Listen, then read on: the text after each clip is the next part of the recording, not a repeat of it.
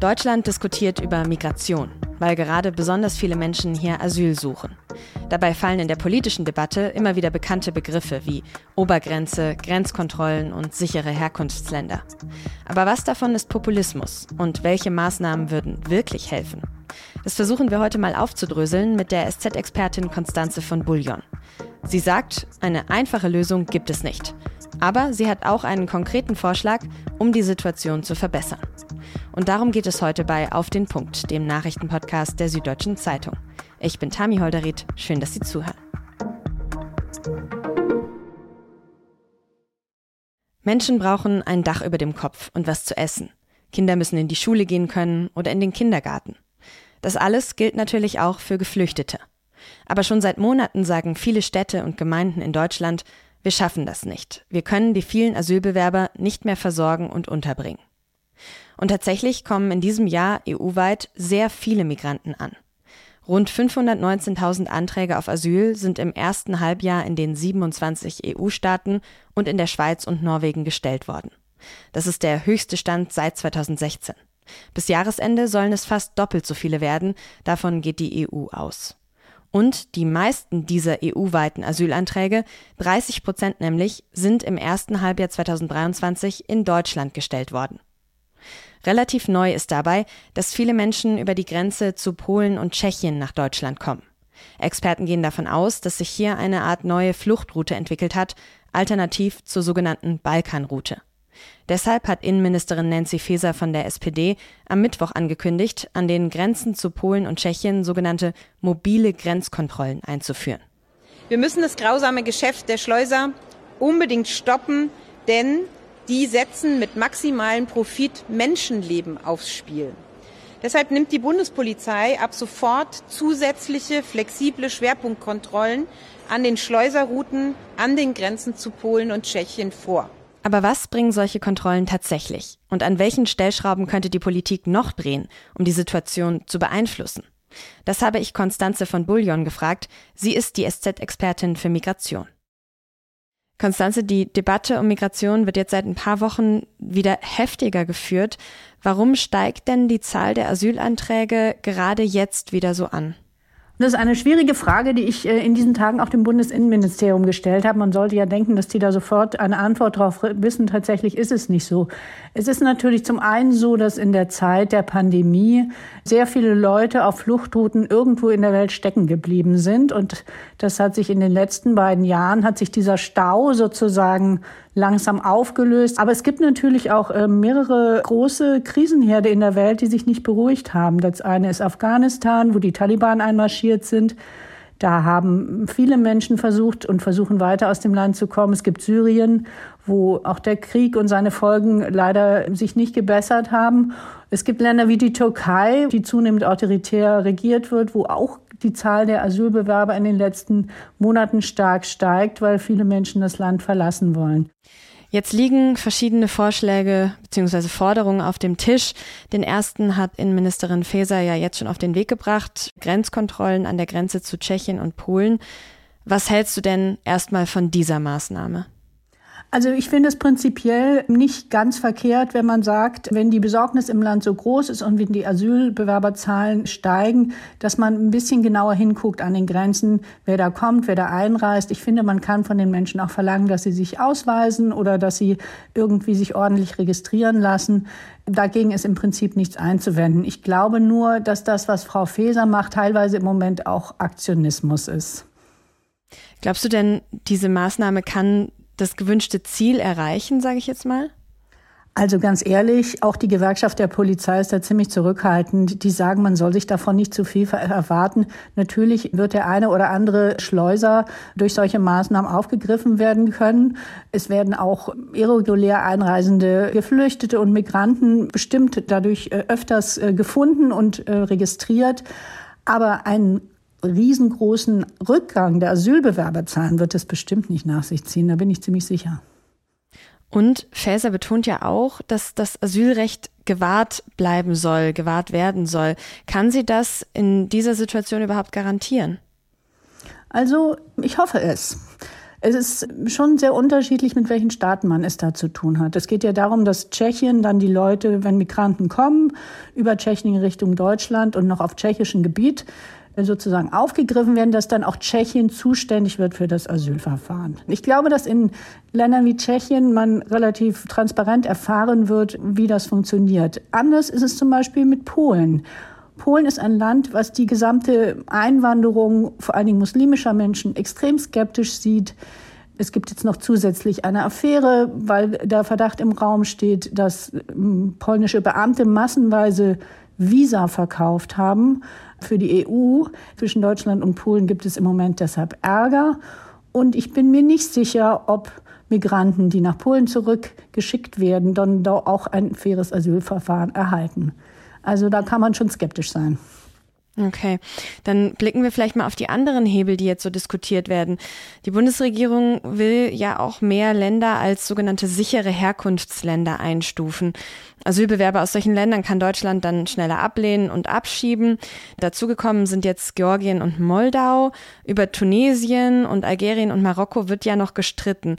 Was würde das bringen, wenn auch diese Länder als sichere Herkunftsländer eingestuft werden?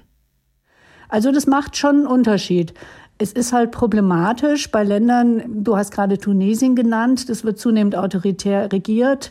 Da gibt es ähm, Oppositionelle, die eingesperrt werden. Da wurden Flüchtlinge in die Wüste mutmaßlich gejagt, um sie verdursten zu lassen. Also Menschen in solche Länder zurückzuschicken und das als pauschal die Lage als sicher äh, zu beschreiben, das ist bei den Maghreb-Staaten und insbesondere bei Tunesien schon problematisch. Was würde das aber zahlenmäßig ausmachen? Also kommen aus diesen Ländern überhaupt so viele Menschen, dass das einen Unterschied machen würde, wenn die eben leichter abgewiesen und leichter wieder abgeschoben werden könnten? Also zahlenmäßig kann ich, kann ich das so nicht beziffern, wie viele Menschen das weniger wären. Es ist halt schon jetzt so, dass Länder dann zu sicheren Herkunftsstaaten erklärt werden, wenn die Anerkennungsquote für Asylbewerber unter fünf Prozent liegt. Das heißt, es werden aus diesen Ländern ohnehin schon wenig Leute aufgenommen, weil sie nicht glaubhaft machen können, dass sie, dass sie irgendwie verfolgt oder bedroht sind in ihrem Land. Also eine Riesenzahl ist es nicht, aber ich denke schon, dass die Zahlen sich dadurch einschränken würden. Und was ist mit den sogenannten Obergrenzen, die ja jetzt auch immer wieder ins Spiel gebracht werden, zum Beispiel von CSU-Chef Markus Söder zuletzt? Also das halte ich von allen Vorschlägen, die im Moment so kursieren zur, zu den ganzen Migrationsfragen, für die problematischste Forderung. Denn wenn man eine Obergrenze für Asylbewerber einführen würde, hieße das ja, also sagen wir mal, ich glaube, Herr Söder spricht da immer von 200.000 Menschen pro Jahr. Was passiert denn, wenn der erste Mensch, äh, der 201. dann kommt, also einer, einer mehr als die Obergrenze, hat der dann, darf der dann sein Asylbegehren gar nicht mehr vortragen? Das ist unvereinbar mit der Europäischen Menschenrechtskonvention. Das ist sozusagen eine Lehre aus dem Zweiten Weltkrieg, weil man damals viele Menschen, die aus dem nationalsozialistischen Deutschland geflohen sind, abgewiesen hat. Ich glaube auch die Leute in der Union, die das fordern, wissen, dass das eigentlich eine unrealistische Forderung ist und so nicht kommen wird. Und jetzt sprichst du gerade auch schon die EU an, denn am Ende ist Migration ja immer irgendwie EU-Thema. Am Donnerstag treffen sich die Innenminister in Brüssel, um nochmal über die Asylrechtsreform zu sprechen. Da hakt es ja bislang vor allem an Deutschland tatsächlich, genauer gesagt an den Grünen in der deutschen Regierung. Die kritisieren vor allem die sogenannte Krisenverordnung. Das soll ein Teil dieser Asylrechtsreform sein. Kannst du nochmal erklären, warum? Was ist die Kritik daran? Vor wenigen Monaten haben die europäischen Staaten äh, beschlossen, dass äh, Asylverfahren an den EU-Außengrenzen schneller abgewickelt werden sollen. Jetzt gibt es aber noch einen Zusatzvorschlag, den die meisten EU-Staaten unterstützen oder viele. Und zwar geht es da um die Überlegung, was passiert, wenn sehr viele Menschen kommen, also wenn es eine Art Krisenmodus gibt oder wenn Länder Flüchtlinge mit Absicht nach Europa leiten, wie das bei Belarus der Fall war. Wenn es so einen Krisenfall gibt, sollen sehr viel mehr Menschen über längere Zeit in sozusagen haftähnlichen Bedingungen gehalten werden, um ihre Verfahren abzuwickeln. Also das ist für eine Partei wie die Grünen natürlich schwierig. Die haben sich sowieso schon damit schwer getan, dass Menschen in diesen beschleunigten Grenzverfahren weniger Rechte haben als bisher. Und sie befürchten eben, dass die ganze Lage sich dann noch weiter zuspitzt und die Standards von Asylverfahren weiter gesenkt werden. Und wir haben heute gehört aus dem Kabinett, dass Olaf Scholz wohl eine sehr klare Ansage gemacht hat an Annalena Baerbock, die Außenministerin, dass ein Kompromiss zum europäischen Asylsystem, also zu dieser geplanten großen Reform, nicht scheitern lassen will an Deutschland. Ähm, ich denke mal, dass Frau Baerbock da wenig ähm, Chancen hat, wenn der Kanzler so eine Art Machtwort spricht, dass sie sich da noch dagegen stellt. Das gibt natürlich für sie dann Schwierigkeiten mit der eigenen Partei, aber da muss sie dann durch. Jetzt sprechen wir bei Auf den Punkt ja immer wieder über Migration und irgendwie bleibe ich nach jeder dieser Sendungen immer so ein bisschen ratlos zurück. Ist es einfach so? Gibt es keine richtige Lösung? Das ist eine gute und äh, ziemlich schmerzhafte Frage. Ich frage mich das nämlich auch. Ich glaube, es wird ein Flickenteppich bleiben von Maßnahmen, die man versucht, die man mutmaßlich in den nächsten Monaten auch verschärfen wird, weil die Stimmungslage auch in Deutschland inzwischen so ist, dass die Menschen sich beginnen, vor dieser zunehmenden Einwanderung zu fürchten. Es gibt leider keine goldene Lösung, aber ich glaube, dass die Menschen, die hier sind, und das sind viele auch jetzt schon, viel schneller zum Arbeiten geschickt werden müssten. Man hat denen ja zum Teil über Jahre verboten, irgendwie sich nützlich zu machen in Deutschland. Ich glaube, das war ein großer Fehler. Es werden auch ungelernte Arbeitskräfte in Deutschland inzwischen sehr gebraucht. Und ich war schon in etlichen Asylbewerberheimen, wo, wo mir Leute aus Afghanistan, aus der Türkei, aus Syrien gesagt haben, ich mache das gerne alles lieber hier, als hier rumzusitzen. Ich glaube, wenn man das beschleunigen könnte, wäre schon viel gewonnen. Vielen herzlichen Dank für deine Einschätzung, Konstanze. Sehr gerne.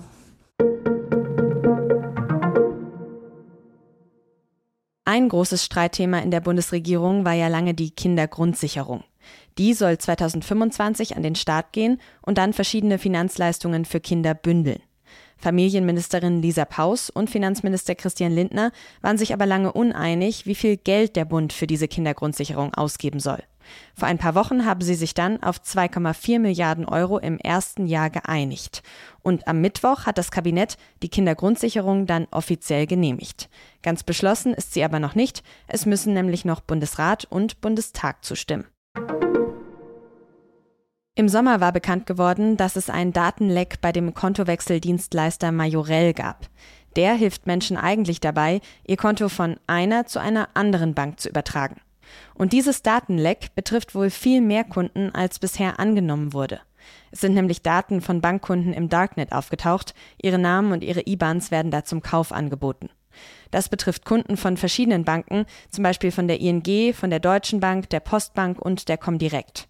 Genaue Zahlen gibt es nicht, die ING spricht aber von mindestens 10.000 Menschen allein bei dieser Bank. Majorell hat sich zu den neuen Meldungen bislang nicht geäußert.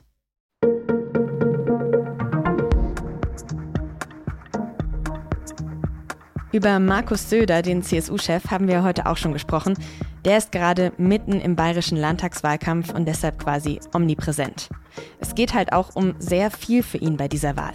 Quasi darum, wie es mit seiner politischen Karriere weitergeht.